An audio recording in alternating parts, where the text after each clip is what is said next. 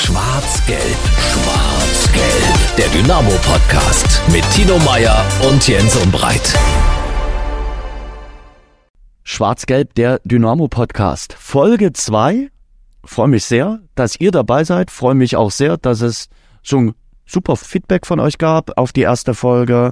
Auch starke Abrufzahlen. Also hat alles super gepasst. Mein Partner ist immer noch derselbe, Tino Meyer. Tino, guten Tag. Ja, das stimmt. Der Name stimmt und auch du bist immer noch Jens Umbreit. äh, hallo Jens. Hallo. Und äh, wir haben heute unser erstes Gastspiel. Wir sind nämlich in der AOK Plus Walter Fritsch Akademie. Heute sind wir zum ersten Mal außerhalb des Studios unterwegs. Das stimmt. Und wir haben einen besonderen Gast, glaube ich, kann man schon so sagen. Und so sein, wenn der Cheftrainer sich eine Stunde Zeit nimmt, das passiert nicht aller Tage, besonders in der Vorbereitung, wo viel zu tun ist. Und jetzt so kurz vor dem ersten Ligaspiel 2023 ist es umso schöner, dass Markus Anfang sich eine gute Stunde unseren Fragen stellen wird. Das ist quasi dann auch unser richtiger Anfang in unserem Podcast. Die erste Folge war ja quasi zum Warmwerden. Sozusagen, die Erwärmung ist erledigt und jetzt gehen wir heute in die Vollen. Und wir gehen wieder in die Vollen mit unserem Exklusivpartner. Dankeschön an Radeberger. Und es gibt den Radeberger Dry January mit Radeberger alkoholfrei. Müsst ihr dieses Jahr im Dry January auf nichts verzichten, schon gar nicht auf echten Pilzgeschmack. Im Gegenteil, Ihr gewinnt sogar unzählige neue Möglichkeiten hinzu, ein leckeres Bier zu trinken, egal ob morgens auf der Arbeit oder während eures Workouts. Diesen Dry January geht alles, weil dem Radeberger alkoholfrei nichts fehlt. Mehr unter radeberger.de. Ja, und wir freuen uns wirklich sehr. Der Chefcoach der Sportgemeinschaft ist äh, da, äh, Markus Anfang. Schönen guten Tag, hallo. Ja, hallo. Quasi unser richtiger Anfang, wobei Wortspiele mit Namen. Ähm, ich glaube, Sie können es äh, gar nicht mehr hören mit Wortspielen mit Ihrem Namen. Also Roland Kaiser hier in der Stadt, kein unbeliebter Sänger, sehr äh, berühmt und äh, beliebt. Der hat allein drei Hits mit dem Namen Anfang. Anfang und Ende. Ein Ende kann ein Anfang sein und alles auf Anfang. Äh, wie sehen Sie äh, Wortspiele mit Ihrem Namen? Ja, bin ich ja mittlerweile gewohnt. Also es hat ja schon äh, recht früh angefangen, dass äh, als ich angefangen habe mit dem Fußballspielen äh, im Profibereich, dann schon im Amateurbereich wurden halt viel, wurde viel über meinen Nachnamen gesprochen und ich war natürlich immer eine Schlagzeile wert. Also gerade so eine Überschrift war ich halt immer irgendwie wert. Und naja, also ich habe schon, glaube ich, alles mitbekommen. Ich habe nicht wirklich viel Neues jetzt danach gehört. Ähm, naja, aber es ist halt so, meine Güte, das stört mich aber auch nicht. Ich habe jetzt mal den Kölner Boulevard nochmal durchgelesen in äh, Vorbereitung auf das Gespräch. Also die haben sich alles überlegt, um aus ihrem Namen alles auszuschlachten. Also ja. die, haben, die haben nichts ausgelassen, die haben alles nochmal herausgeholt, was es gab. Ähm, ja gut, aber man muss es ja auch äh, verstehen. Ich meine, auf der einen Seite ist es ja so, es ist immer ein Geben und Nehmen und am, am Ende ist es ja auch so, mal jeder, jeder versucht seine Arbeit so gut wie möglich zu machen. Und wenn es da halt dann mal so ist, dass so eine Überschrift halt dann auch äh, ja, vielleicht den einen oder anderen Klick mehr bringt, dann muss man das halt auch akzeptieren. Aber für mich ist das halt nichts Neues. Wir sitzen am Vormittag äh, hier zusammen in äh, dem Trainingsgelände von Dynamo. Wie sieht denn bei Ihnen ein perfektes Frühstück aus? Ja, perfektes Frühstück. Also ich brauche auf jeden Fall meine Tasse Kaffee. Hm, mit Milch. Mit ein bisschen Milch, hm? nicht viel, ein bisschen Milch. Zucker brauche ich nicht. Ähm, alles andere, ja, gestaltet sich dann meistens so, dass ich auch gerne mal einfach ein paar Rühreier esse mhm. mit Tomate und Gurke, vielleicht mal gar kein Brot. Manchmal esse ich auch äh, dunkles Brötchen, ein halbes dunkles Brötchen, das reicht dann auch schon. Also so viel frühstücke ich dann am Ende nicht, außer wenn ich halt mit der Familie zu Hause zusammen bin und wir wirklich mal Zeit haben. Aber dann zieht sich das auch. Dann ist es eigentlich auch so mehr ein Brunch und weniger ein Frühstück. Sie haben ja schon mal erzählt, dass Sie sehr gerne laufen mhm. oder auch spazieren gehen, was gerade schwer möglich ist. Gibt es das Frühstück danach oder davor? Also im besten Fall ist es so, dass ich äh, vorher laufen gehe und wenn ich dann wiederkomme, dass ich dann gemütlich sitze und frühstücke. Aber im Moment ist es leider nicht möglich, ja. Wie äh, kompensieren Sie das da im Moment? Sie haben ja erzählt, dass Sie das auch brauchen, um ein bisschen den Kopf frei zu kriegen. Das geht ja vielen Hobbyläufern so, dass man da echt gut abschalten kann, neue Idee, auf neue Ideen kommt.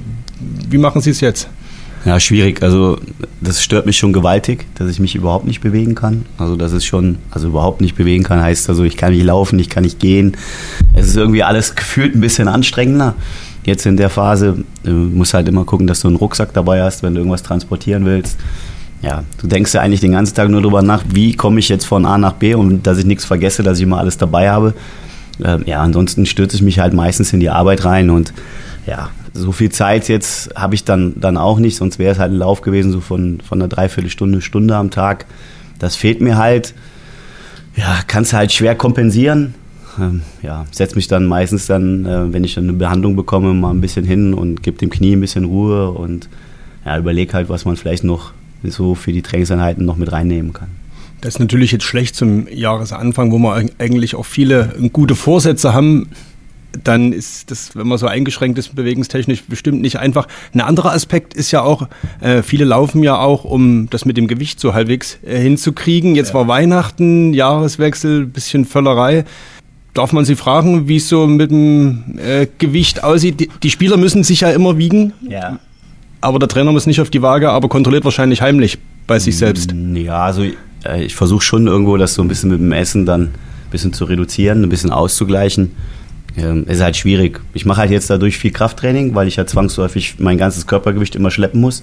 Also tut es mir dann auch schon gut, wenn ich weniger schleppen muss, weil mhm. durch die Krücken, das tut es halt auch in den Händen dann dementsprechend weniger weh. Ich versuche es zu reduzieren. Allerdings, klar, wenn du Weihnachten dann zusammensitzt, kannst du natürlich auch nicht sagen, ich esse jetzt nichts. Das macht dann auch wenig Sinn. Und nichts essen ist ja auch nicht gut. Also sollst halt gucken, dass du vernünftig ist. Und bin halt auch einer, der gerne mal zwischendurch ein paar, paar Gummibärchen oder sowas isst. Das muss ich halt sein lassen ähm, ja, kommen halt ein paar Nüsse mehr zum Tragen und versuche halt da so ein bisschen auf die Ernährung zu achten und das irgendwie einzudämmen. Aber der Sport fehlt natürlich, klar. Mit dem Laufen kann man ja auch so eine Stadt erkunden. Ich glaube, das haben Sie auch so ein bisschen gemacht, auch äh, dadurch Dresden lieb gewonnen. Haben Sie schon so Ihren Lieblingsplatz in Dresden gefunden, wo Sie sagen, das ist mein Ort, das ist mein persönlicher Markus Anfang Dresden äh, Ort? Nee, also ich bin halt äh, zu Beginn sehr viel mit dem Fahrrad äh, mhm. gefahren, weil ich nicht so weit weg wohne von der Innenstadt und bin halt viel mit dem Fahrrad in die Stadt reingefahren, auch abends dann nach den Trainingsanheiten nochmal, habe dann da ähm, was gegessen, habe auch klar mit den Leuten dann auch immer wieder Kontakt gehabt, das war mir auch wichtig, dass ich die Leute alle kennenlerne. So Lieblingsplatz, weiß ich nicht, zwangsläufig, ich fahre immer Richtung Frauenkirche und bewege mich da so in dem Bereich, weil da gibt es auch das eine oder andere Restaurant, wo du dich hinsetzen kannst und was essen kannst. Und wie gesagt, es ist halt nicht so weit weg von mir zu Hause. Ich fahre dann acht bis zehn Minuten mit dem Fahrrad und dann bin ich auch wieder zu Hause. Also das so war so ein bisschen Ritual abends oder später Nachmittag, wenn ich in die Stadt gefahren bin. Wie wirkt denn der Sachse auf den Rheinländer? Wie nehmen Sie die Dresdner oder die Sachsen wahr? Also ich muss sagen, ich bin sehr gut klargekommen. Mhm. Also ich habe ja dadurch, dass ich viel rumgekommen bin in meiner Karriere, auch viel erlebt, ähm, bin hier wirklich mit offenen Armen aufgenommen worden und habe das als sehr angenehm empfunden. Also sind jetzt nicht aufdringlich, die Leute, ganz und gar nicht. Sind sehr höflich, kommen immer wieder mal und wollen ab und zu mal ein Foto oder mal ein Smalltalk. Das passt auch ganz gut. Also ich fühle mich da eigentlich sehr wohl. Und eine Lieblingslaufstrecke? Können Sie verraten, äh, wo Sie unterwegs sind? Habe ich ja jetzt dadurch, hm. dass ich recht früh auch schon immer wieder ein bisschen Probleme hatte mit dem Knie, hatte ich, war ich meistens hier auf der Anlage, wo ich dann gelaufen ja. bin. Ähm, Scholle geht ja meistens immer auf dem Laufband laufen, mhm. sonst könnte ich mit ihm vielleicht ein bisschen mhm. laufen, aber er sagt, du läufst doch zu schnell. Jetzt nicht mehr. Jetzt laufe ich nicht mehr zu ja. schnell. Ähm, nee, ich bin dann meistens hier auf der Anlage gelaufen und habe dann okay. noch mal ein bisschen Krafttraining gemacht. Ist Marathon in, in, in Ziel oder ist das mal, sind Sie schon mal eingelaufen? Nee, ich habe aber dadurch, dass jetzt das rechte Knie kaputt, ich habe das linke Knie schon seit 2001 okay. kaputt und kein Knorpel mehr. Also Marathon würde ja zwangsläufig bedeuten, dass du viel auf Asphalt läufst. Ja. Und Asphalt ist jetzt nicht so gerade das Beste für mein Kniegelenk. Das fragt der Kollege Meier äh, extra, äh, weil er jeden vom Marathon bekehren will, äh, vom Thema Marathon. Und das nicht, aber ich laufe halt gerne und finde es ja auch gut, wenn man Leute trifft, die, die gerne laufen und ja. man unter, unterhalte mich da gerne drüber, Jens. Ja, das ist ja auch schön. Laufen tut ja auch gut. Ich meine, gibt halt Menschen, die mögen das nicht so.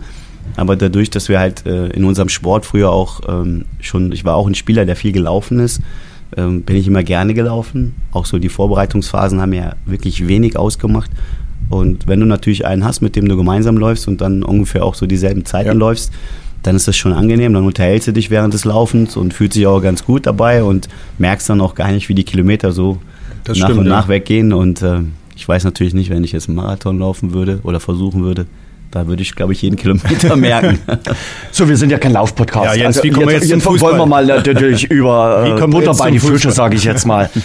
Haben Sie ein gutes Gefühl? Sonntag geht es wieder los äh, gegen äh, Meppen. Ah, ich sag mal so, die Vorbereitung lief ja gar nicht schlecht. Ja, also ich glaube, dass wir grundsätzlich ein bisschen, vielleicht auch ein bisschen Glück hatten mit der Planung der mhm. Vorbereitung. Mhm Wir haben uns da äh, recht früh schon drüber ausgetauscht mit dem Staff äh, und mit der Geschäftsführung, wie wir es am besten machen. Waren halt viele Faktoren mit drin, wirtschaftliche Faktoren mit drin, dann natürlich auch den, den Ablauf, wie du die, diese Pause dann am besten gestaltest. Und ja, wir hatten halt recht früh schon den Gedanken, dass wir recht zeitnah dann auch die Pause machen, direkt nach dem letzten Spiel. Und dass wir halt nochmal so eine komplette Vorbereitung machen. Das war so ein bisschen mein Interesse, weil wir im Sommer doch, dadurch, dass die Spieler ein bisschen später gekommen sind, äh, gar nicht so die Vorbereitungsphase mitgemacht haben. Wir haben nicht mit dem gesamten Kader eine Vorbereitung gemacht. Ähm, war es halt so ein bisschen mein Bestreben, dass wir dann nochmal so eine komplette Vorbereitungszeit haben. Und wir sind dann nachdem wir wiedergekommen sind aus dem Urlaub, recht früh ins Trainingslager gefahren, hatte auch so ein bisschen den Grund zu sagen, wir wollen weit weg vom ersten Punktspiel, wir wollen viele Einheiten im Trainingslager, sonst, sonst brauchst du das Trainingslager eher weniger. Wenn du 14 Tage vor dem ersten Spiel ins Trainingslager fährst, dann kannst du nicht mehr so intensiv und so viel arbeiten, weil du ja schon das Trainingslager auch dafür nutzen musst, um auch Inhalte irgendwie mit umzusetzen. Und dann haben wir gesagt, so weit wie möglich weg vom ersten Spiel. Deswegen sind wir dann halt auch vor Weihnachten noch gefahren und ja, und dann haben wir so ein bisschen dieses Wetterglück gehabt, dass wir dann da recht ordentliches Wetter hatten und in der Zeit war hier Minusgrade und als wir wiedergekommen sind, waren Plusgrade. Wir mussten bisher die Rasenheizung noch nicht anmachen. Das war für uns auch äh, recht gut, wirtschaftlich auch recht gut, muss man sagen. Muss man heutzutage alles so ein bisschen im Hinterkopf haben. Und ich glaube, dass wir dadurch, dass wir auch, lass mal klopfen, wenig Verletzte in der Vorbereitungsphase jetzt hatten, ähm, sind wir ganz gut durchgekommen, konnten viele Einheiten fahren, wie gesagt glaube, dass wir die, die Vorbereitungsspiele, die Wettkampfspiele in der Vorbereitung auch, glaube ich, ganz positiv gestaltet haben.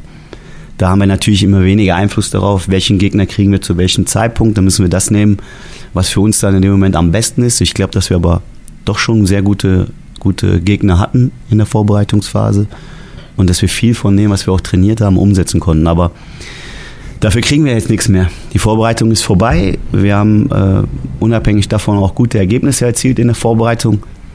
Und das war ja auch so ein bisschen unser Problem in der Hinrunde. Jetzt kommt der Druck, jetzt kommen die Pflichtspiele, jetzt geht es um Punkte.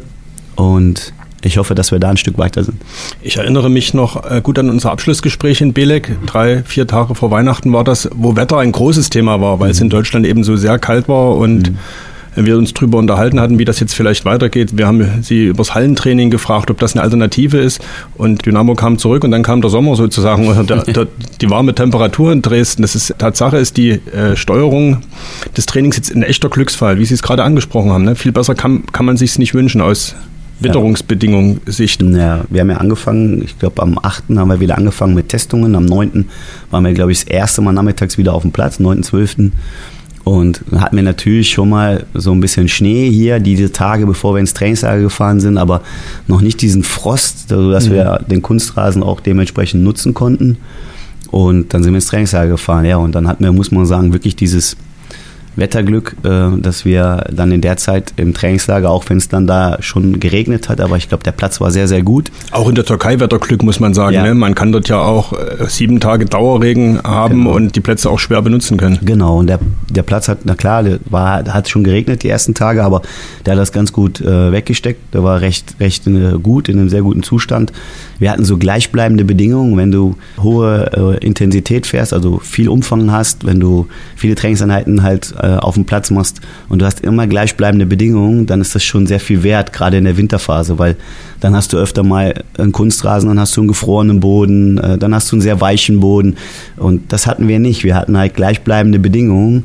Das spielt dann auch so ein bisschen mit rein, dass du vielleicht dann weniger Verletzungen, weniger Muskelverletzungen oder sonstiges hast oder für einer vielleicht wegrutscht und dann irgendwie den Adduktorenbereich was hat.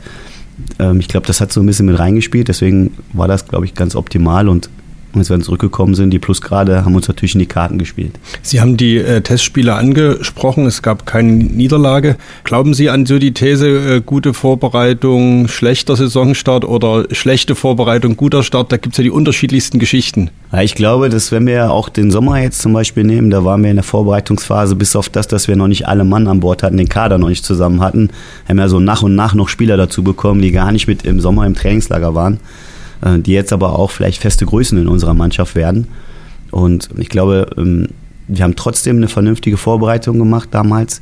Und wenn das erste Spiel, was wir dann hatten gegen 60 München, es da glaube ich schon sehr unglücklich gelaufen ist, Wenn das, glaube ich, anders läuft, dann können wir genauso in so einen Lauf reinkommen. Und deswegen wird es jetzt auch wichtig sein für uns, wie wir ähm, gerade zu Hause jetzt gegen Meppen, wie wir in die, in die Rückrunde starten, in die Pflichtspiele reinstarten. Äh, wir brauchen da nicht nervös sein, wir brauchen nicht hektisch sein. Wir müssen uns auf das besinnen, was wir in der Vorbereitung auch gespielt haben. Und ich glaube, dass wir auch mental ein Stück weiter sind. Klar ist der, der Druck bei Pflichtspielen immer ein, ein Ticken anders. Aber es ist halt auch was Schönes, weil du kannst halt auch was erreichen und du kannst halt Punkte für dich holen. Das ist auch gut. Muss man sich Sorgen machen, dass der Optimismus in der Mannschaft oder die Zuversicht jetzt vielleicht nach der Tatsache guten Vorbereitung mit dem Unentschieden gegen äh, Sampdoria Genua, dass man das schon wieder, ich sage nicht zu locker, aber dass man jetzt so doch die Gewissheit da ist, wird schon doch alles klappen, wird alles gut gehen, dass so die bisschen Spannung da auch gleich wieder weicht? Also eine positive Stimmung sollst du schon haben. Auch, ich glaube, dass wir auch ein Stück Selbstvertrauen in dieser Phase jetzt in dieser Vorbereitungsphase auch für uns gewinnen konnten. Aber das sollte natürlich nicht darüber hinwegtäuschen, dass du erstmal abliefern musst. Und ich glaube, dass, dass du das positive Gefühl mit reinnimmst, ist gut. Dass, äh, dass du aber das auch für dich dann umsetzen musst, dass du das auch transportieren musst in die Pflichtspiele. Ich glaube, das muss auch jedem klar sein. Sie haben gesagt, man muss in fast allen Bereichen besser werden. Welche Bereiche sind für Sie die wichtigsten äh, mit Blick auf die Rückrunde und den Rest der Hinrunde, wo Ihre Mannschaft besser werden muss? Besser werden müssen wir zwangsläufig in den 16ern. Mhm. Also sowohl beim Gegner als auch bei uns. Und wir haben jetzt in der Vorbereitungsphase auch nochmal viel Wert darauf gelegt, gerade was äh, das Defensive betrifft, dass wir gut gegen den Ball arbeiten, dass wir viel ins Umschaltspiel reinkommen und wir haben doch in der Vorbereitungsphase viele Tore nach Umschaltspiel gemacht, nachdem wir den Ball gewonnen haben und sind viel in Konteraktionen reingekommen. Und ich glaube, da haben wir auch eine gewisse Stärke, weil wir auch, äh, wenn alle fit bleiben, eine dementsprechende Geschwindigkeit in unserer Mannschaft haben. Und ich glaube, wenn wir das äh, hinbekommen, gerade jetzt äh, in den ersten Spielen, ähm, das auf den Platz zu bringen, was wir in der Vorbereitungsphase viel trainiert haben und auch viel umgesetzt haben, dann glaube ich, können wir sehr erfolgreich sein. Die Frage ist, und die fragen sich alle Fans, geht noch was. Neun Punkte sind Rückstand auf äh, Platz drei. Mhm. Sie werden sicherlich sagen, na, erstmal von, von Spiel zu Spiel gucken und gucken, dass wir sicherlich eine bessere Rückrunde spielen. Aber man kann es ja den Fans nicht verübeln, dass die immer mal auch den Taschenrechner zur Hand nehmen und gucken, ja, wie viel Rückstand ist es denn zu den begehrten Plätzen? Ja, aber die brauchen sie nur in die Hand nehmen, wenn wir abliefern, wenn wir Erfolge haben. Also wenn wir Spiele gewinnen. Deswegen ähm, wir brauchen uns nicht darüber unterhalten, dass der Fan gerne ähm, für sich nochmal so dieses Gefühl haben möchte, vielleicht können wir nochmal angreifen. Und, aber dafür brauchen wir einfach Punkte. Und deswegen müssen wir uns auch auf das Wesentliche konzentrieren. Woche für Woche die Spiele anpacken und Punkte holen. Und wenn er dann irgendwann mal den Taschenrechner rausholen kann, der, der Fan, dann ist das schön, dann freuen wir uns, weil dann sind wir auf einem guten Weg. Aber für uns bringt das nichts. Also uns, wir müssen uns keine Gedanken darüber machen, über übergeordnete Ziele. Wir müssen uns auf das konzentrieren, was, äh, was ansteht. Das ist jetzt das erste Spiel gegen Meppen und alles andere wird dann von alleine kommen. Also wir, wir müssen diese 21 Spieltage nutzen, um zu zeigen, dass wir uns verbessert haben in allen Bereichen und dass wir auch danach streben, immer besser zu werden. Weil am Ende geht es ja auch darum, dass wir was aufbauen wollen, was wir nachhaltig dann auch aufbauen wollen, was uns dann zur Verfügung steht, dass wir nicht bei Null wieder anfangen, sondern dass wir ein gewisses Fundament haben. Das ist halt das Entscheidende. Und dafür müssen wir auch einen Ticken besser werden, das ist klar. Die dritte Liga ist ja eine sehr ausgeglichene Liga und trotzdem zählt Meppen eher zu den namenloseren Vereinen. War ja auch in der Vergangenheit immer mal Teil von Wortspielen. Ich spiele lieber dort oder dort als in Meppen. Äh, ist Meppen ein dankbarer Auftaktgegner zu Hause, weil doch Tatsache alle einen Sieg erwarten, egal wie gut oder schlecht die Vorbereitung lief, egal wie auf welchem Tabellenplatz Dynamo steht, gegen Meppen erwartet man zu Hause immer einen Sieg. Ja, aber gegen welche Mannschaft erwarten wir keinen Sieg? Das ist eine gute Gegenfrage. Ich würde mal vielleicht sagen. Auswärtsspiel gegen 1860. Sagt vielleicht nicht jeder sofort, äh, da erwartet man einen, einen, einen Auswärtssieg, einen, einen klaren von Dynamo. Ja, vielleicht, aber erwartet man vielleicht nicht direkt einen. Also, wenn man so insgeheim drüber nachdenkt, erwartet man genauso einen Sieg. Also, es ist äh, grundsätzlich egal, gegen wen wir spielen in der, in der dritten Liga. Du bist Absteiger aus der zweiten Liga und alle erwarten, dass du im Prinzip jedes Spiel gewinnst. Ob du jetzt gegen Meppen spielst, ob du jetzt gegen Oldenburg spielst, gegen 60 spielst, äh, gegen Elversberg spielst, ist egal, gegen wen du spielst. Es wird immer ein Sieg erwartet. Aber es ist auch nicht, nicht entscheidend, was erwartet wird, sondern es ist immer nur entscheidend, wie wir damit umgehen und wie wir unsere Leistung auf den Platz bringen. Und weil wir wollen ja selber gewinnen. Ich habe immer, auch, also schon als Spieler immer die Situation für mich so gehabt, was will der Zuschauer mehr als ich? Der kann nicht mehr wollen als ich, weil ich gehe aufs Feld und werde alles dafür tun, das Spiel zu gewinnen. Und Der Zuschauer will auch das Spiel gewinnen. Also wird er am Ende nichts anderes wollen, wie das, was ich auch will. Und wenn wir es nicht geschafft haben zu gewinnen, dann wird der Zuschauer enttäuscht sein. Aber der wird ja nicht anders enttäuscht sein wie ich auch. Ich bin ja dann auch enttäuscht. Also ich will ja auch jedes Spiel gewinnen. Am Ende geht es darum, du musst alles dafür tun. Und wenn du alles dafür getan hast, das Spiel zu gewinnen, und du hast es am Ende nicht gewonnen, dann gibt es irgendwo Gründe, die werden analysiert und dann müssen wir halt damit arbeiten und versuchen, das zu verbessern. Aber wir sind da total im Einklang mit den Zuschauern und mit den Fans. Wir wollen genau dasselbe. Wir wollen erfolgreich sein. Wir wollen den Blick zurück. Daran kann man jetzt sowieso nicht mehr sehr viel ändern, nicht so ausgiebig machen. Aber trotzdem noch mal ganz kurz: Was lief bislang äh, falsch oder schlecht in den 17 Spielen? Es kam sicherlich vieles zusammen eine neue Mannschaft, 16 neue Spieler, teilweise bei den alten Spielern eine gewisse Verunsicherung, weil man war abgestiegen. Ähm, es gab auch Fehlentscheidungen der, der Schiedsrichter, es gab Verletzte, aber gab es irgendwas, wo Sie sagen, boah, da haben wir irgendwas falsch gemacht oder da haben wir die Lage falsch eingeschätzt oder unterschätzt? Ja, also äh, sicherlich, du hast immer wieder Phasen, wo du drüber nachdenkst, wo du vielleicht hättest anders reagieren können. Wir haben ja auch eine Analyse gemacht, wo wir uns natürlich in erster Linie, bevor wir über die Mannschaft reden und über die Spieler reden, in erster Linie auch immer wieder Woche für Woche im, im Trainerteam darüber unterhalten haben, okay, was hätten wir anders machen können? Wie hätten wir vielleicht besser reagieren können? Wie müssen wir vielleicht in der nächsten Woche auf verschiedene Spielsituationen reagieren? Da machen wir uns natürlich erstmal Gedanken drüber. Und dann bei der Analyse machen wir uns auch Gedanken darüber. Okay, dann, dann haben wir ja Systeme immer wieder, also wir spielen ja in Räumen, deswegen ist zwangsläufig nicht so wahnsinnig viel Unterschied, aber wir haben gefühlt eigentlich auch alles gespielt. Wir haben mit zwei Stürmern gespielt, mit drei Stürmern gespielt, mit einem Stürmer gespielt. Wir haben mit Viererkette gespielt, wir haben mit Dreierkette gespielt. Also wir haben mit dem Sechser Mittelfeld gespielt, wir haben mit dem Fünfer Mittelfeld gespielt. Also wir haben, wir haben mit allem gespielt, was du eigentlich spielen kannst in dieser Art, wie wir Fußball spielen. Wir haben es aber jetzt nicht grundsätzlich unsere Art verändert. Dadurch, dass wir in Räumen spielen, sind das Nuancen. Aber die haben wir immer wieder angepasst. Und irgendwann haben wir dann für uns gesagt, so pass auf, jetzt reicht's auch, weil diese Veränderungen haben am Ende jetzt vielleicht mal kurzfristig was gebracht, aber langfristig hat es dann aber auch nicht diesen Erfolg gebracht. Also müssen wir halt auch schauen, wir bleiben jetzt kontinuierlich in einer Sache und da müssen die Jungs sich halt einfach beweisen, da müssen sie sich durch, durchkämpfen. Und klar, wir haben sicherlich nicht dieses vielleicht Spielglück. Ich mag aber gar nicht so viel über Glück und Pech reden. Also das ist immer. Ich habe aber auch, muss auch ehrlicherweise sagen, wenn ich es zusammenfasse, ich habe zwar in Darmstadt auch eine Hinrunde erlebt, die war also Pleiten, Pech und Pannen. Das war damals auch ganz groß, haben sie dann auch ein Video drüber gemacht, äh, ich glaube bei YouTube auch zu sehen. Aber war auch schon ein bisschen kurios. Ich habe es jetzt aber auch noch nie erlebt, dass alle drei Torhüter Eigentore bekommen und dass die ganze Innenverteidigung Eigentore geschossen hat. Das habe ich jetzt bisher in meiner Trainerkarriere noch nie erlebt. Also muss ich auch mal ehrlicherweise sagen. Und Fehlentscheidungen, ja. Aber wir dürfen natürlich auch nicht sagen, ähm, wir, wir leben jetzt davon, dass der Schiedsrichter immer alles richtig entscheidet. Und er ist jetzt dafür verantwortlich, ob wir gewinnen oder verlieren. Wir müssen uns davon lösen. Wir müssen es entscheiden. Wir dürfen es dem Schiedsrichter gar nicht erst in die Hand geben, wenn der zwangsläufig mal eine Fehlentscheidung trifft dann darf das keine Auswirkungen auf das Ergebnis für uns haben. Wir müssen es selber in der Hand haben. Und darüber haben wir natürlich auch mit den Jungs gesprochen. Wir haben dementsprechend auch Maßnahmen ergriffen. Wir haben auch für uns dann nochmal Revue passieren lassen, welche Position müssen wir vielleicht wie besetzen und sind jetzt auch komplett so in die Vorbereitung gegangen und haben die Vorbereitung auch jetzt vielleicht auch ein Stück härter durchgezogen, als dass wir das vielleicht in der Hinrunde gemacht haben, wo wir immer wieder auch die Jungs mit reingenommen haben, mit ihnen gesprochen haben und wird es irgendwann nochmal der Punkt gekommen, wo die Jungs in der Verantwortung stehen und auch abliefern müssen.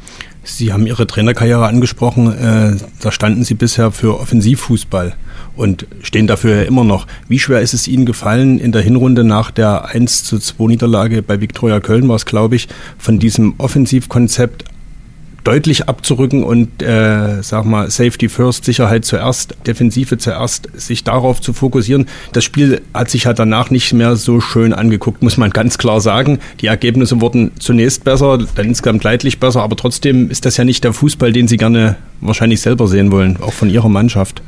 Ja, aber es geht ja nicht darum, dass, ähm, dass jetzt ein Fußball gespielt wird, wo ich dann draußen stehe und in die Hände klatsche und sage, toll. Es geht ja darum, was passt jetzt gerade in der Situation am besten zu der Mannschaft. Und, und das war halt dann in dem Moment einfach so, dass wir da den Baustein Defensive einfach ein bisschen größer gemacht haben und haben halt äh, wesentlich versucht, wesentlich mehr gegen den Ball zu arbeiten.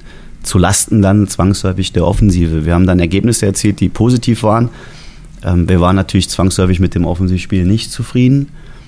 Wir waren aber vorher mit vielen Sachen im Offensivspiel sehr zufrieden, haben aber keine Ergebnisse erzielt. Also das hat irgendwie nicht zusammengepasst und wir mussten halt versuchen, diese Bausteine immer wieder zusammenzubauen und das ist halt manchmal gelungen, manchmal nicht gelungen. Ich glaube, viele Spiele, die wir äh, recht gut gemacht haben und leider nicht gepunktet haben, sind dann auch dementsprechend schlecht bewertet worden, weil man es nach dem Ergebnis bewertet hat. So und wenn wir den Inhalt benehmen, dann waren wir in vielen Spielen, wo wir verloren haben, fußballerisch richtig gut und haben es auch richtig gut umgesetzt. Aber wir waren in den 16ern nicht so konsequent. Wir haben zu viel einfache Gegentore bekommen und wir haben zu viele Chancen liegen gelassen. Und das wird dann am zwangsläufig dann, wirkt sich dann auf die Punkte aus und da musst du halt irgendwann mal versuchen, einen Baustein größer zu machen, damit du zwangsläufig in die Punkte reinkommst. Und das haben wir gemacht. Wir wussten, dass es dann offensiv ein bisschen weniger wird.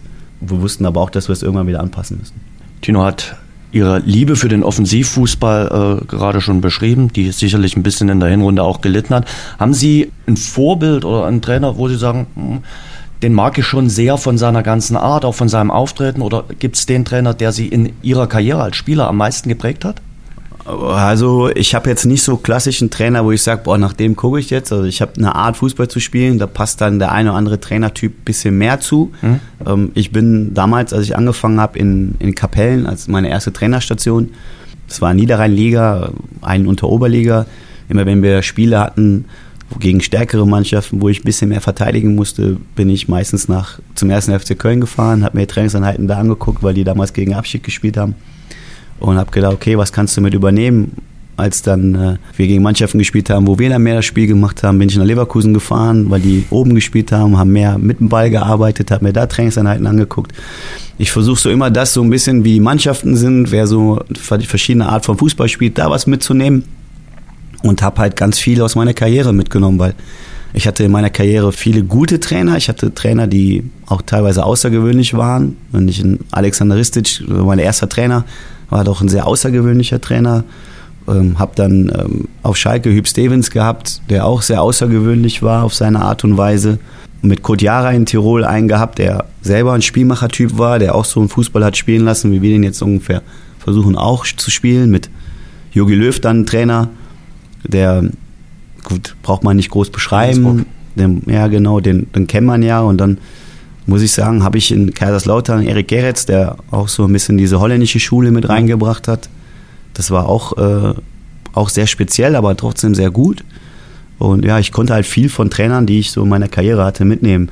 Da habe ich am meisten aber mitgenommen, wie ich mich als Spieler gefühlt habe. Und dieses Gefühl, das habe ich schon ziemlich verinnerlicht und habe dann das so versucht zu übertragen auf meine Spieler. Wie könnte sich dieser Spieler jetzt fühlen in der Situation? Konnte mich halt ganz gut in die Spieler reinversetzen. Und ich glaube, das war so das, was am wertvollsten war. Sie haben ja jetzt schon einige Stationen erlebt. Kiel, Köln, Darmstadt, Bremen, jetzt Dresden. Alles Vereine auch mit einem ja schon sehr äh, impulsiven Umfeld teilweise.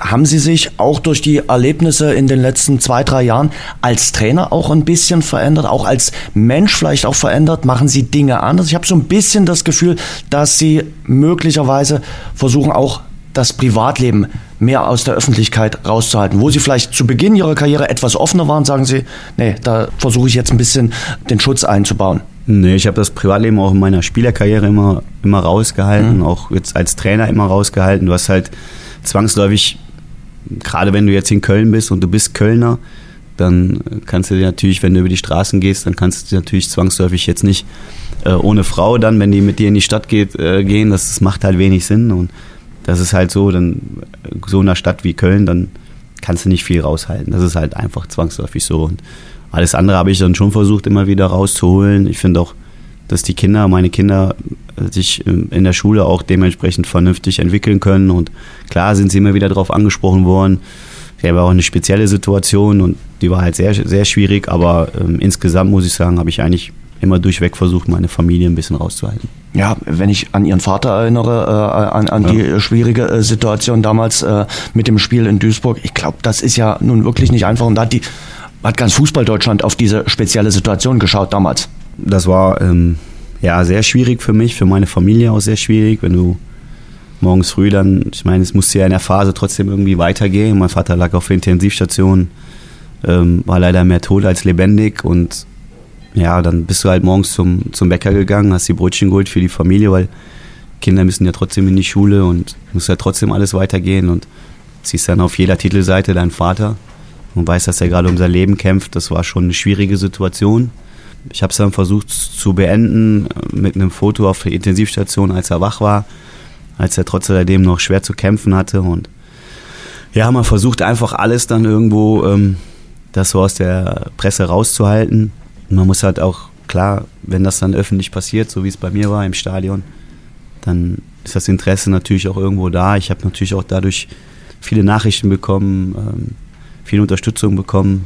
Das ist die eine positive Seite. Die negative Seite ist halt, dass eigentlich jeder wusste, wie die Situation mit meinem Vater war. Halt, ne? Das war halt schon eine schwierige Situation, auch für meine, für meine Mutter, weil sie halt auch sehr darunter gelitten hat mit meiner Schwester zusammen. Und naja, war eine schwierige Zeit. Ich da versucht irgendwie so einen Spagat zu machen zwischen Platz und äh, Intensivstation, damals zur Kölner Zeit. Ja, und als er dann entlassen worden ist aus dem, aus dem Krankenhaus und durfte nach Hause in die Reha, an dem Tag bin ich dann auch beim ersten FC Köln entlassen worden. Ach, Tatsache fiel das dann aufeinander. Ja. ja. Sie sind ja schon sehr lange im Geschäft, Sie haben Ihre Stationen beschrieben und haben auch gerade sehr gut dargestellt, wie Sie jetzt immer versuchen, wie Sie Spieler fühlen. Kann man das noch vergleichen, eben auch gerade unter dem Einfluss der Öffentlichkeit? Ich nehme da uns Medien gar nicht aus, soziale Medien, die Spieler werden, äh, sind selber auch inzwischen eigene Medienakteure äh, mit ihren Kanälen in den verschiedenen sozialen Medien. Können Sie sich noch äh, Tatsache reinversetzen, was in so einem 18-, 20-Jährigen vorgeht? Oder ist das vielleicht auch sogar die größte Veränderung des Fußballs? Die, diese öffentliche Kompletttransparenz, dieses mhm. Glashaus. Ich glaube, das ist ähm, nicht nur für uns, sondern auch für euch als Medien sicherlich die größte Veränderung ist. Also wenn man zwangsläufig früher dann die Zeitung gekauft hat, ist man heute jetzt nicht mehr wirklich darauf angewiesen, weil es ja alles äh, gefühlt auch online ist. Und dann geht es ja auch darum, recht schnell zu sein in vielen Sachen, weil wird halt meistens sofort, ist gerade passiert und ist eigentlich schon online. Das hat sich schon verändert, extrem verändert. Ich finde das ja gut, dadurch, dass meine Kinder 19 und 21 sind, kriege ich das ja alles so ein bisschen mit. Die heutige Generation, die werden damit groß, für die ist das irgendwie gefühlt normal, dass sie ihr Essen posten, ähm, ihren Aufenthaltsort gerade posten, äh, wenn sie sich was Tolles gekauft haben, dass sie das posten, um das einfach mit Gott und der Welt zu teilen. Da muss man vielleicht auch für geschaffen sein. Meine Welt ist das, ist das nicht. Ich versuche das auch für mich so ein bisschen rauszuhalten ähm, ich finde, so eine gewisse Privatsphäre ist, ist schon irgendwo auch wichtig. Versuche das auch meinen Kindern immer wieder zu sagen, aber die werden halt damit groß und ich finde, es ähm, ist halt oft schwierig, weil dadurch werden dann auch Meinungen gemacht, dadurch wird natürlich auch ein Stück Politik betrieben. Das ist halt leider so. Und irgendwie schwindet dann aber auch ein Stück Glaubwürdigkeit, weil natürlich wahnsinnig viel gepostet wird und wahnsinnig viel nach draußen kommt. Und so dieser, dieser Fokus auf das Wesentliche, der geht dann verloren, weil halt ganz viel Masse irgendwie da ist. Und für euch, glaube ich, dann auch schwierig, dann irgendwo so eine seriöse und qualitativ gute Presse dann irgendwie zu, zu gestalten, weil wird halt auch viel verbreitet, was vielleicht jetzt einfach gerade mal mehr Klicks macht. Ich würde mal versuchen, den Bogen zu schlagen von den sozialen Medien äh, zurück zur Mannschaft. Da gab es jetzt im Trainingslager ein Beispiel mit Jan Scherbakowski, der da im Spa-Bereich äh, ja, gefilmt hat. Wir müssen das gar nicht jetzt bewerten. Äh, dass das ein No-Go ist, ist, glaube ich, allen klar und wahrscheinlich haben sie das intern auch äh, entsprechend ausgewertet. Jan Scherbakowski ist einer der Spieler, über die in der Winterpause insofern auch viel gesprochen wurde, weil er auf der ominösen Streichliste stehen soll, wo uns Christian Walter schon erzählt hat im Trainingslager, dass es die nicht gibt, aber dass er zu den Spielern gehört, die in der Hinrunde sehr, sehr wenig zum Einsatz kamen und wo sich der Verein Gedanken macht, die, diesen Spielern, Oliver Battista Meyer ist ein zweiter Name, der da immer gefallen ist, zu mehr Spielzeiten zu verhelfen. Wie ist da der Stand? Die beiden sind ja noch im Kader. Seit 1. Januar ist das Transferfenster offen. Mhm. Können Sie uns da einen Einblick geben, wie da die Planungen sind? Am Sonntag geht's los. Oliver Battista Meyer hat zuletzt äh, ja auch ganz ordentliche Testspiele gemacht. Also Streichliste gibt es in der Tat nicht. Es gibt immer Gespräche mit Spielern, aber das ist auch ganz normal, die dann zwangsläufig vielleicht weniger Spielzeit in Aussicht gestellt bekommen. Und da muss der Spieler für sich selber entscheiden ähm, ob er lieber spielen will oder ob er lieber nur trainieren will. Und dann ist es ja auch seine Karriere, mit der er dann dementsprechend planen muss und muss sich halt Gedanken darüber machen. Ich finde es sollte schon so sein, dass sie immer wieder die Möglichkeit haben, auch sich das zu erfragen, können jederzeit kommen. Das ist leider so, heutzutage kommen wenig Spieler. Du musst halt eigentlich aktiv auf die Spieler zugehen und mit den Spielern reden. Aber so, dass sie jetzt von sich aus kommen, ist ein bisschen schwieriger. Wir haben es jetzt auch eingeführt, dass wir da auch Zielsetzungsvereinbarungen äh, oder Gespräche gemacht haben, wo sie sich dann in welchen Bereichen sie sich verbessern wollen. Das wird dann alles zusammengefasst. Äh, dann bekommen sie auch die Möglichkeit, sich in den Bereichen zu verbessern, so dass wir sie auch irgendwo an was messen können. Aber die Spieler selber, die entscheiden natürlich über ihre Karriere. Das ist doch logisch. Aber dass wir natürlich dann den Kader auch für uns analysieren und den Spielern dann irgendwo auch dann diese Info zukommen lassen, wie viel Spielzeit sie bekommen, klar. Darf ich an der Stelle mal äh, nachhaken? Das ist Tatsache so, dass Sie jetzt mit Blick auf die 21 Spiele, die noch bevorstehen, in etwa schon für sich in, in abschätzen können, okay, äh, Spieler XY ist meine in meiner Top 15, wird also irgendwo immer im Kader stehen und dann gibt es Spieler, die werden es schwer haben in, in den Kader und muss ich jetzt auch für sich auch schon die Prognose wagen, egal wie das, wie die Saison jetzt läuft, im März, im April, dieser Spieler wird es Tatsache immer schwer haben, jetzt in diesen 20er Spieltagskader reinzurücken und das sagen sie dem Spieler dann auch so. Ja, also es ist halt zwangsläufig so, dass du ja äh, die Vorbereitungsphase äh, nutzt dafür, wer sich wie empfiehlt. Du, du nutzt äh, natürlich auch äh, die Analyse von der, von der Hinrunde und dann bringst du das zusammen und dann stellst du halt die Frage, was ist das Beste für diesen Spieler? So, so gehen wir jeden Spieler durch, jeden einzelnen Spieler. Was ist das Beste für ihn? Wo wird er sich am meisten entwickeln? Ja, was sollten wir ihm dann mit auf den Weg geben? Und der Spieler merkt ja in der Regel auch, wie viel Spielzeit er jetzt bekommt, auch in der Vorbereitungsphase. Und dann muss er für sich halt entscheiden, was er machen will. Also wir gehen jetzt nicht aktiv hin und sagen, du musst jetzt gehen, sondern wir sagen ihm halt schon, dass es schwer wird für ihn und da muss er für sich die Entscheidung treffen. Er hat nun mal einen Vertrag hier und hat halt die Möglichkeit, sich hier zu empfehlen. Das haben wir keinem verboten. Also das darf jeder machen und jeder darf uns auch helfen. Aber klar, ich muss ja auch irgendwo, wenn wir einen Kader haben, muss ich auch irgendwo einschätzen, welche Spieler bei normaler Belastung, bei, wenn wir genügend Spieler zur Verfügung haben, wenn wir weniger Verletzte haben, welcher Spieler wird wahrscheinlich weniger Spielzeit bekommen. Und der Spieler, der bekommt das natürlich dann auch mitgeteilt, wird es aber zwangsläufig auch schon fühlen in der Vorbereitungsphase kann also auch aktiv auf uns zukommen und dann kann er sich natürlich dementsprechend Gedanken über seine Situation machen. Wir haben die Hörer gefragt, ob sie Fragen an Sie haben. Äh, und die Frage, die am meisten äh, gestellt wurde, ist die Frage, was fühlt gerade Oliver Battista Meyer? Die ist wirklich inflationär äh, mhm. gefragt mhm. worden. Ähm, ich greife mal raus. Äh, warum äh, gibt Markus Anfang Oliver Battista Meyer nicht mehr Einsatzminuten? Liegt es nur an der Einstellung im Training? Wenn er spielt, liefert er doch meistens ab. Ja, äh, total berechtigte Frage, absolut. Die Frage ist auch die Frage, die wir uns zum Beispiel nach der Hinrunde gestellt haben. Warum haben wir ähm, Olli zum Beispiel, so wie bei jedem Spieler, warum haben wir den nicht mehr spielen lassen? Warum haben wir den nicht mehr spielen lassen? Und ja, es liegt in der Tat an der Trainingsleistung. Es liegt in der Tat daran, ähm, versteht er die Abläufe, kann er die Abläufe umsetzen? Und bei Olli war es halt so, Olli ist halt ein guter Fußballer, der ein großes Talent hat und dann sind wir schon beim Punkt, der ein großes Talent hat. So, und ähm, Talent alleine bringt uns ja nicht weiter. Man muss sich dann am Ende auch durchsetzen. So, und er ist sicherlich einer von denjenigen, die weniger Spielzeit bekommen haben. So, und jetzt hat er in der Vorbereitungsphase hat er wesentlich mehr Spielzeit bekommen.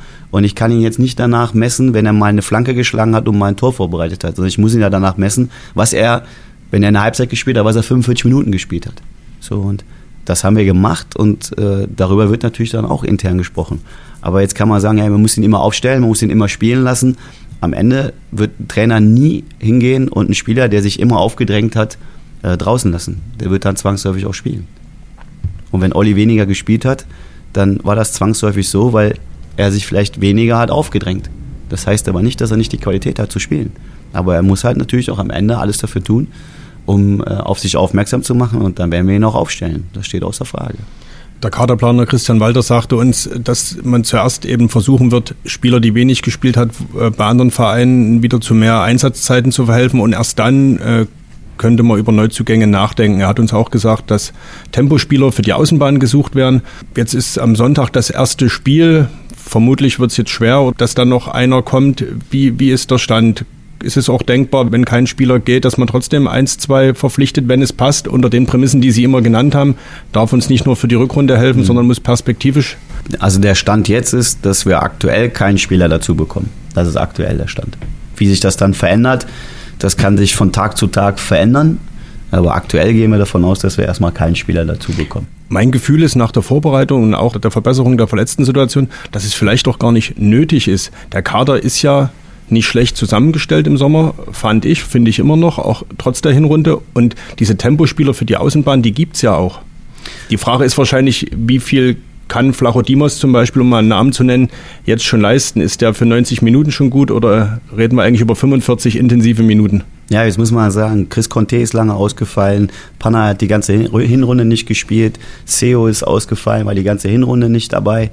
Wir haben äh, Manu Scheffler später dazu bekommen, wir haben Niklas Hauptmann später dazu bekommen.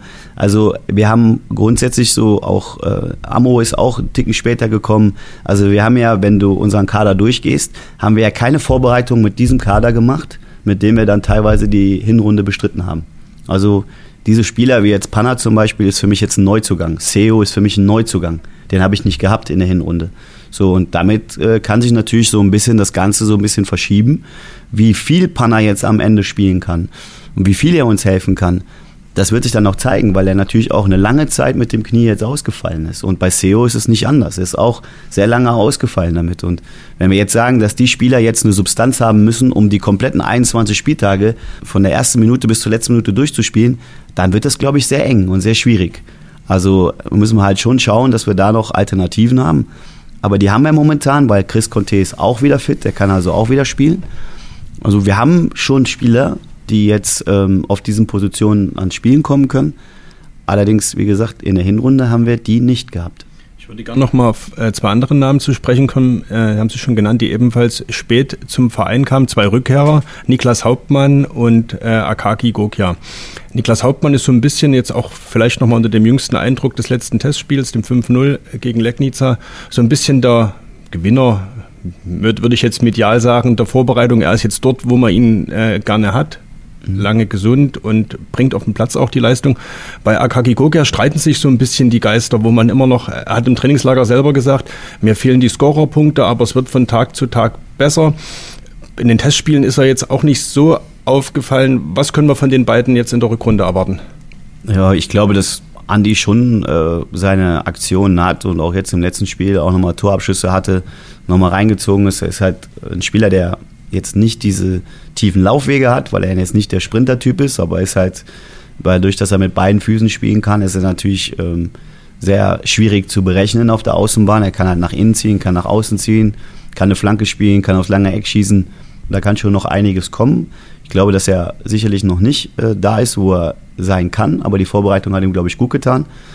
Und bei Haupe ist es halt so, Haupe ist ja gekommen und hat dann schon zwangsläufig viel Probleme mit seinem Fuß gehabt. Da mussten wir jetzt auch in der Vorbereitungsphase immer wieder so ein bisschen äh, vorsichtig mit sein. Aber es ist sicherlich ein Spieler, der von seiner Qualität uns doch, das hat man, glaube ich, schon in der Hinrunde gesehen, sehr gut zu Gesicht steht und auch helfen kann. Das ist er sicherlich nicht alleine. Also das wird er nicht alleine hinbekommen, das ist auch klar. Und man darf bei Haupe auch nicht vergessen, er hat auch lange nicht gespielt. Und diese Vorbereitung, die er jetzt gemacht hat, hat ihm, glaube ich, auch gut getan, dass er so ein bisschen an sein Level rankommt. Ob das dann immer für 90 Minuten reicht, das weiß ich noch nicht, weil die Substanz natürlich, die muss er sich nach und nach aufbauen, über Spiele auch und das wird jetzt im Laufe der Rückrunde dann auch passieren. Hoffe ich, dass er da auch verletzungsfrei bleibt. Und dann haben wir sicherlich den einen oder anderen Spieler, den wir in der Vorbereitung im Sommer nicht dabei haben, den haben wir jetzt in der Vorbereitung dabei gehabt und der wird uns sicherlich gut tun. Und noch eine Personalie, über die auch diskutiert wird. Sie werden es mitbekommen haben. Tim Knipping, äh, der Kapitän. Vertrag läuft im Sommer aus. Und wenn man so die Testspiele sieht, stand er gefühlt nicht in der Startformation. Wie ist aktuell die Situation äh, bei Tim Knipping? Ja, ich habe mit Knipser auch ein Gespräch geführt. Also er weiß um seine Situation und diese Vertragskonstellation, die ist ja jetzt äh, zwangsläufig, warum auch immer, irgendwo bekannt geworden. Da brauche ich jetzt auch nicht viel zu, zu sagen. Ähm, da hat er seine, seine Vorstellung, was auch total legitim ist. Wir haben uns äh, über die Themen auch ausgetauscht. Knipser ist der Kapitän der Mannschaft. Ähm, aber der Status an sich ist jetzt nicht äh, dann direkt vergleichbar mit Status, er muss Stammspieler sein. Also für mich muss jetzt kein Kapitän immer Stammspieler sein. Es kann auch sein, dass du ein Führungsspieler bist und Kapitän bist und die Mannschaft führst, weil das ist eigentlich die erste Aufgabe vom Kapitän. Hm. Und, ähm, und das ist eigentlich unwesentlich, ob du jetzt auf dem Platz stehst oder nicht. Im perfekten Fall steht man natürlich auf dem Platz, geht man vorne weg. Das traue ich ihm auch zwangsläufig zu. Wir haben aber gesagt, wir wollen jeden Kampf aufmachen, auf allen Positionen. Und wir haben halt äh, mit Ele, mit Kuba und mit Kammer drei Innenverteidiger, die auch in der Vorbereitungsphase jetzt auch gezeigt haben, dass sie ein gutes Level haben. Und Knipser ist da äh, sicherlich mit zuzuzählen. Und da muss man halt jetzt schauen, wie der Kampf dann am Ende ausgeht, weil es geht um die Mannschaft. Es geht nicht um Einzelpersonen. Da würde ich jetzt mal raushören, es ist nicht in Stein gemeißelt, dass äh, Tim Knipping am äh, Sonntag die Mannschaft anführt gegen Meppen. Das war auch in der Hinrunde nie in Stein gemeißelt, weil wenn ich sage, dass der Kapitän immer spielt, weil er Kapitän ist, dann wäre ich ja nicht der, der Trainer, der nach äh, Leistung geht. Also wir müssen zwangsläufig müssen dieses Leistungsprinzip leben. So und äh, in der Hinrunde hatten wir häufiger auch diese Problematik, dass äh, der Ele verletzungsbedingt ausgefallen ist. Wir hatten noch keinen Kuba, den haben wir im Laufe der Transferphase im Sommer haben wir dazu genommen. Also das haben wir auch am Ende noch nicht gehabt. Und jetzt ist der Kampf offen und alle haben die Vorbereitung mitgemacht. Und ich glaube, dass äh, alle auf einem guten Level sind. Und ich glaube, dass wir alle vier meiner Meinung nach bringen könnten. Jetzt müssen wir gucken, was am besten passt. Jens, da würde ich jetzt zu dir sagen, ich tippe, dass am Sonntag Paul Wild die Kapitänsbinde trägt und würde Sie fragen, äh, gerne an Anfang, wie viele Namen für Sonntag sind äh, schon fest in Ihrem Kopf? Es bildet sich ja da, äh, aus den Testspielen Tatsache ein Korsett raus. Sind das acht, neun Namen? Also ähm, ich glaube immer an meine ganze Mannschaft. Das lassen wir mal so stehen. Also wir also haben noch gar nicht über die jungen Spieler geredet. Äh, ja. Und die haben Spaß gemacht im äh, Trainingslager. Ömichen, Ehrlich, Lehmann. Äh, was haben die für eine Chance, äh, zu den Einsatzminuten äh, zu kommen? Lehmann hat ja schon gespielt. Mhm. Ich glaube, Sie sind auch einer, der das will. Das, der sagt, Mensch, wir müssen ja auch von unserem Nachwuchs, von dieser starken U19 profitieren. Und ich schmeiß die einfach mal rein ins äh, kalte Wasser. Warum Sie das in der Hinrunde nicht gemacht haben, haben Sie schon begründet. Mannschaft war ein bisschen verunsichert ja. und da dann so einen jungen Spieler reinzuwerfen, ist nicht gut. Ja, wobei Paul Lehmann haben wir ja reingeschmissen. Ja. Und ähm, bei Ömi war es so, den hätten wir auch gerne reingeschmissen. Der hat sich ja leider immer wieder verletzt gehabt, hat dann eine große Knieverletzung gehabt und ist ein bisschen zurückgeworfen worden und ist dann nach und nach in der U19 aufgebaut worden. Da war noch nicht die Möglichkeit. Und äh, ja, Lukas Ehrlich ist halt ein Spieler, den wir ins Trainingslager mitgenommen haben, weil er flexibel einsetzbar ist. Ich finde, der Junge hat das auch ordentlich gemacht. Da müssen wir halt immer wieder so ein bisschen berücksichtigen, dass die Leute das vielleicht auch mal so ein bisschen verstehen da geht es ja nicht nur darum, äh, einen Jungspieler zum Profi zu machen und den spielen zu lassen. Und die haben ja noch eine ganz andere Situation. Die haben ja noch eine Schulsituation. Also wir müssen ja auch versuchen, dass die Jungs ihre Schule schaffen. Also bei Paul Lehmann ist es so, der will ja Abitur machen und jeder, der ja so ein bisschen von der Schule versteht und auch ein bisschen weiß, wie das läuft, ist halt nun mal jetzt in der entscheidenden Phase, wo halt äh, Vor-Abi-Klausuren geschrieben werden. Dann muss er sich vorbereiten auf die Klausuren, auf die Abi-Klausuren. Und dann sind natürlich beides U19-Nationalspieler. Das heißt, es wird auch eine Europameisterschaft anstehen, wo die beiden abgestellt werden, zwangsläufig, wo, wo wir auch hoffen, dass sie dabei sind. Also da muss man halt schon einen Spagat machen. Wir sind da auch permanent im Austausch mit, äh, mit den Lehrern, beziehungsweise mit der Verbindung zu den Lehrern, dass wir das auch dementsprechend gut hinbekommen. Ömi macht, äh, macht sein, sein Fachabitur. Ähm, ich hoffe, dass das auch ganz gut läuft. Der steht da ein bisschen mehr oder könnte ein bisschen mehr zur Verfügung stehen. Ich hoffe, dass bei ihm dann der Körper auch hält. Aber es muss auch passen. Die Situation muss einfach passen. Wenn wir die Jungen reinschmeißen, dann müssen sie auch die Möglichkeit haben, ihre Leistung abzurufen. Und wir können jetzt nicht sagen, dass die dann die Last auf den Schultern tragen. Also dann werden sie erdrückt hm. und dann heißt es auch ganz schnell, oh, der hat die jungen Talente verheizt und kaputt gemacht. Das möchte ich auch nicht. Also die Jungs sollen sich schon entwickeln. Wir haben gute Jungs. Wir haben auch Jungs, die perspektivisch hier wertvoll sein können für, für den Verein. Aber wir müssen auch behutsam mit ihm umgehen. Aber ich könnte mir vorstellen, dass schon die Teilnahme von drei A-Jugendlichen, auch wenn sie jetzt schon einen Profivertrag haben, dass das schon ein Zeichen ist, auch, dass es für die Motivation der drei schon auch ein, ein, starkes Signal ist, dass sie ganz nah dran sind und ein Signal, was auch in die gesamte A-Jugend, in die B-Jugend wirkt, in den gesamten Nachwuchs, dass man bei Dynamo dass es eine gewisse Durchlässigkeit zu den Profis gibt und dass man Tatsache es schaffen kann, oben anzukommen.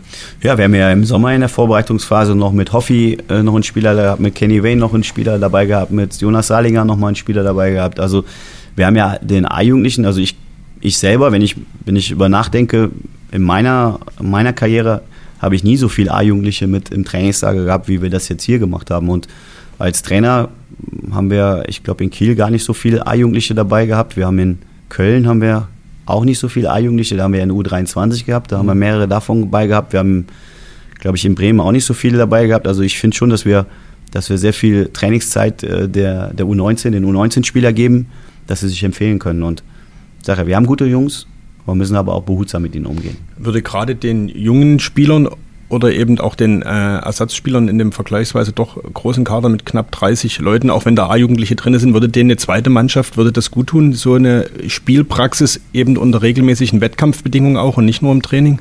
Ja, ist immer, also erstmal das Thema großer Kader, pff, ja, ist immer schwierig, wenn du die ganzen A-Jugendlichen wegnimmst, dann sind wir zwangsläufig nicht mehr so groß, wie es immer alles erzählt wird. Aber klar, die sind im Kader. Wir haben auch einen Luca Hermann im Kader, der nicht einmal äh, trainiert hat. Also der ist auch Kaderspieler.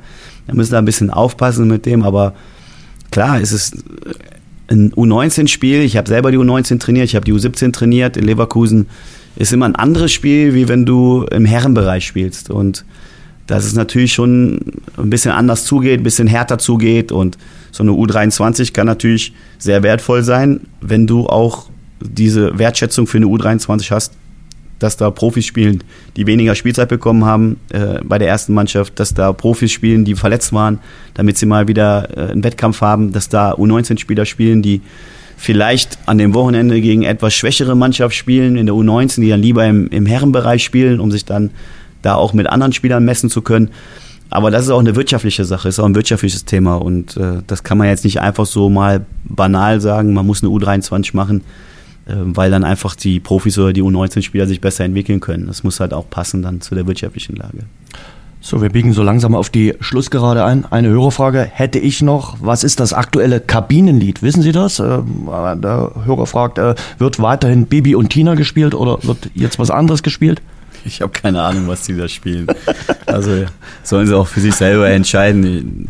Heutzutage mit der Musik, die die da manchmal hören, die hören doch immer so diese, diese Deutsch-Rap und aber das Deutsch, Deutsch-Rap ist ja in der Regel auch so, dass du ja, wenn du das mal so richtig hörst, das kannst du ja eigentlich gar nicht verfolgen. Und die Art der Sprache ist halt auch wenig mit Deutsch irgendwie zu tun, oder? Was? Ist, ist teilweise gewöhnungsbedürftig, würde ja. ich manchmal sagen. Was hören Sie im Auto? Äh, hören Sie Podcast, hören Sie Musik? Was ist so Musik? Querbeat, Querbeat. Querbeat? Ja, ja, Querbeat. In Köln gibt es auch eine Gruppe, die heißt Querbeat. Ja.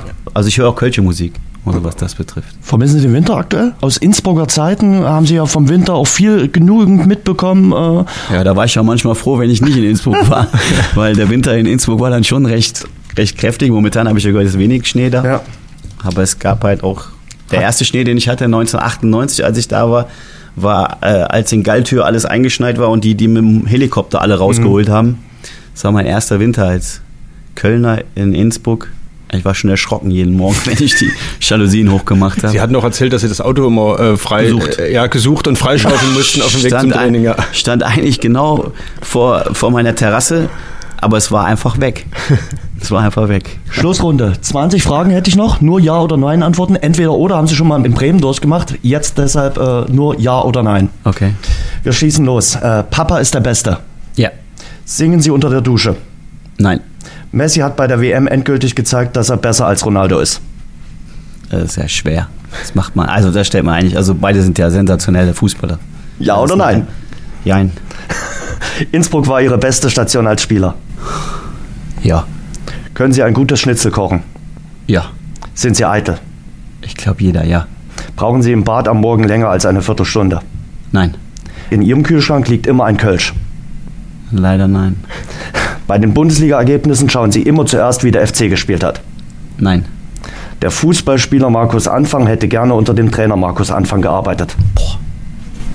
Ich war anstrengend als Spieler. Ja. Überrascht Sie die Entwicklung von Niklas Füllkrug in den letzten Monaten? Nein. Wünschen Sie sich den Videobeweis auch in der dritten Liga? Ja. Für Gäste aus dem Hause Anfang sind Sie mittlerweile schon ein passabler Dresden-Insider. Mm.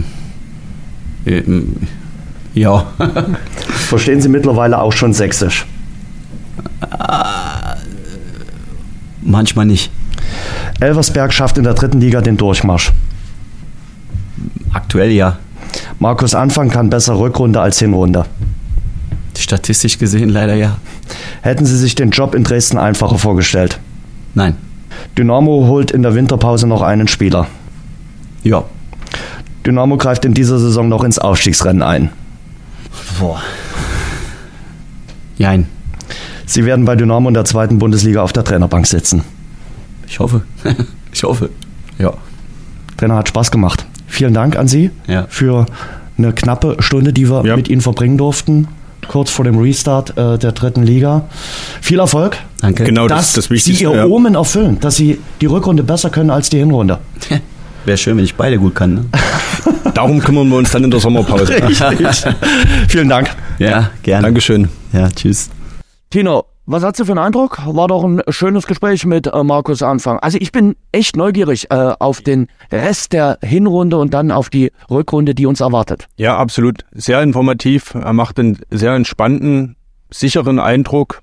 Jetzt muss eigentlich nur die Mannschaft liefern, das hat er ja auch gesagt. Ne? Wir haben noch keinen Punkt in der Vorbereitung gewonnen und darum geht's jetzt am Sonntag gegen Meppen. Wir werden uns das Ganze anschauen Ja. und wir werden nächste Woche darüber reden. In Ja. der nächsten Folge von Schwarz-Gelb, der Dynamo Podcast. Das war Folge 2, exklusiv mit Radeberger Pilsner. Tradition verbindet, Leidenschaft vereint.